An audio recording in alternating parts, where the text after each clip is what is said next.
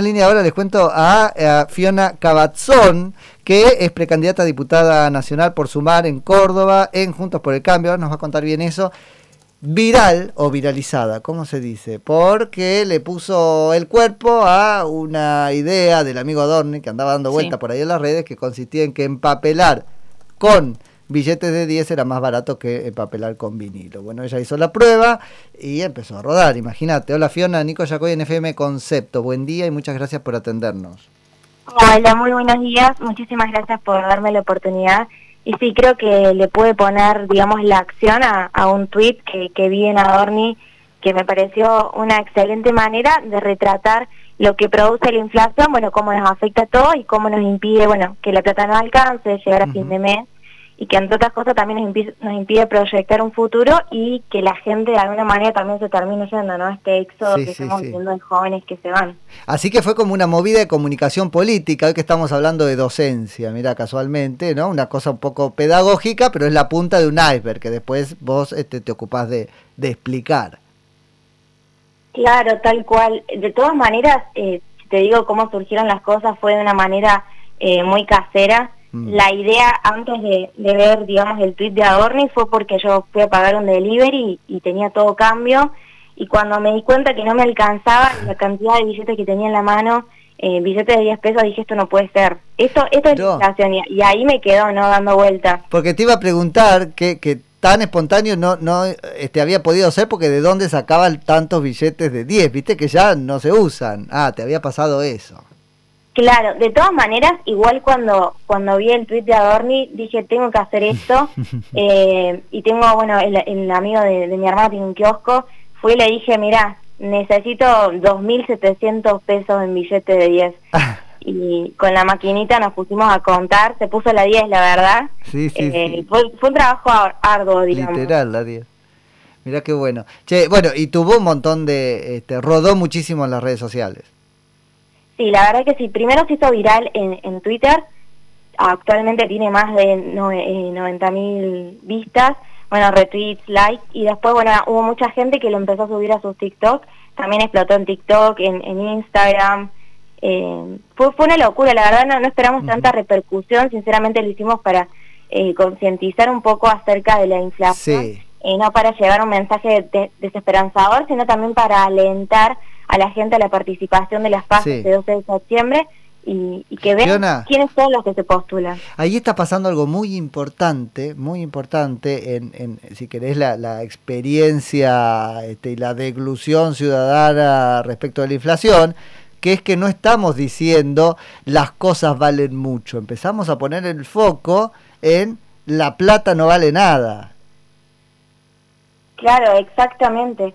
Exactamente, si vos te pones a pensar, eh, a ver, tenemos un 50% de pobres y no se controla la inflación desde hace dos décadas. O sea, el desempleo ya se acerca al 30%, eh, cada vez este, se daña más al sector privado mediante impuestos, restricciones, regulaciones. A ver, eh, es una locura y no sé si a vos te pasa, pero a mí me pasa mucho de ir a comprar una cosa y no saber si es caro lo que me están cobrando. Bueno, es lo propio de la inflación, es lo propio de la inflación, te rompe ¿no? los esquemas. Es más, hoy es caro y mañana te parece barato. Tal cual. Y es como si no alcanzase nada, o sea, uno termina trabajando la misma cantidad de horas, pero cada vez tiene menos, ¿no? Sin duda, sin duda. Pero está bueno lo de enfocar en la desvalorización del billete más que en la revalorización de las cosas, porque eso implica dar vuelta a la taba de como lo pensamos en la Argentina. Inmediatamente pensás eh, eh, quién imprime esta porquería, por qué no tiene valor, ¿no? Y es un foco interesante para trabajarlo socialmente. Claro, y que y también instalar esto que la inflación es un fenómeno eh, únicamente monetario, no no hay otra. Por eso. empezar a hacer pedagogía en cuanto a conceptos económicos, pero que le llegue a toda la gente, o sea, eh, a la gente que va a buscar el mango, o sea, que, a los jóvenes, y esto también implica, bueno, una participación y, también involucrarse. Eh, yo lo nombro a Adorni básicamente no solo porque el ejemplo me parece genial, sino porque actualmente él es uno de los economistas que más se está acercando a los jóvenes con, con ideas y conceptos económicos en las cuales hace que yo, que no estudio economía y que no he tenido una formación económica en el colegio, lo pueda entender y, pueda proyectarme para decir yo quiero cambiar esto. Totalmente. Fiona, contanos desde dónde querés cambiarlo, ¿no? Contanos esto de tu precandidatura, qué es sumar. Bueno, eh, actualmente yo pertenezco a uno que es un partido que nace de la Iglesia Evangélica, ¿sí? Eh, y ellos eh, me han dado la posibilidad de estar en esta coalición que, bueno, está sumar dentro de un espacio Juntos por el Cambio, sí que es la lista en la cual está integrando bueno Javier Vicellares eh, como eh, precandidato a, senador.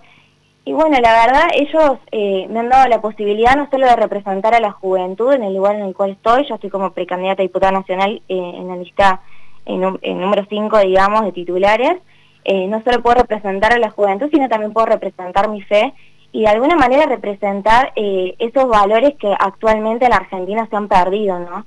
Que en su momento hicieron de nosotros una patria grande, pero que actualmente carecemos de todos valores. Yo, a ver, con, esta precandidatura, eh, no, no, no es que pienso eh, acá nomás, yo pienso a largo plazo, pienso en un proyecto y tratar los temas que nos interesan a los jóvenes, o sea, los temas que nos importan, la defensa del medio ambiente, la igualdad de oportunidades, el premio al esfuerzo individual, la libertad como centro de la vida en sociedad. Esas son todas cosas que, que yo... No, no, y que son revolucionarias para lo que, a ver, al menos creíamos o, creemos todavía, los jóvenes piensan este, un poco naturalmente en la Argentina. Después vemos que no es muy naturalmente. Tenemos a la docente gritona de Ciudad Evita este, inyectando eso en las cabezas, ¿no? Pero es revolucionario ese discurso, particularmente para ese segmento. Pero mira, ahí yo te voy a hacer una salvedad que me parece fantástico. Y que haya un chico de secundario que se pare y que le discuta con datos a una profesora que tiene la cabeza eh, penetrada por ideología o por kirchnerismo, me parece fantástico y literal. Es una luz en la sombra. Sí, dos, dos, el que grabó también. El relato. Y el que filmó también. Claro, porque está viendo que es, es una injusticia total lo que está sucediendo y es una falta de respeto también, porque tiene que haber un respeto mutuo entre el docente y el alumno. Ahí no hay contrato educativo, vos no te podés sentar con alguien que te grita así. Ahí lo, lo que sea, en este caso que es un secundario, no está cumpliendo su rol, se acabó la historia, se va todo el mundo a la casa. Tal cual. Mira, el uno, el único instituto en el cual tendría que estar esta mujer es en un instituto psiquiátrico.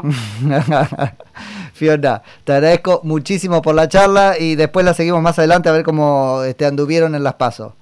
Bueno, muchísimas gracias por la oportunidad y bueno, este 12 de septiembre les pido que nos estén acompañando, que vayan, que cuiden el voto, que fiscalicen y sobre todo que no que no estén con los de siempre, o sea, que, que realmente apuesten por gente diferente y que viene del sector privado. Te mando un abrazo. Un beso grande, gracias. Es Fiona Cabatson, que es precandidata a diputada nacional por Sumar en la provincia de Córdoba en Juntos por el Cambio.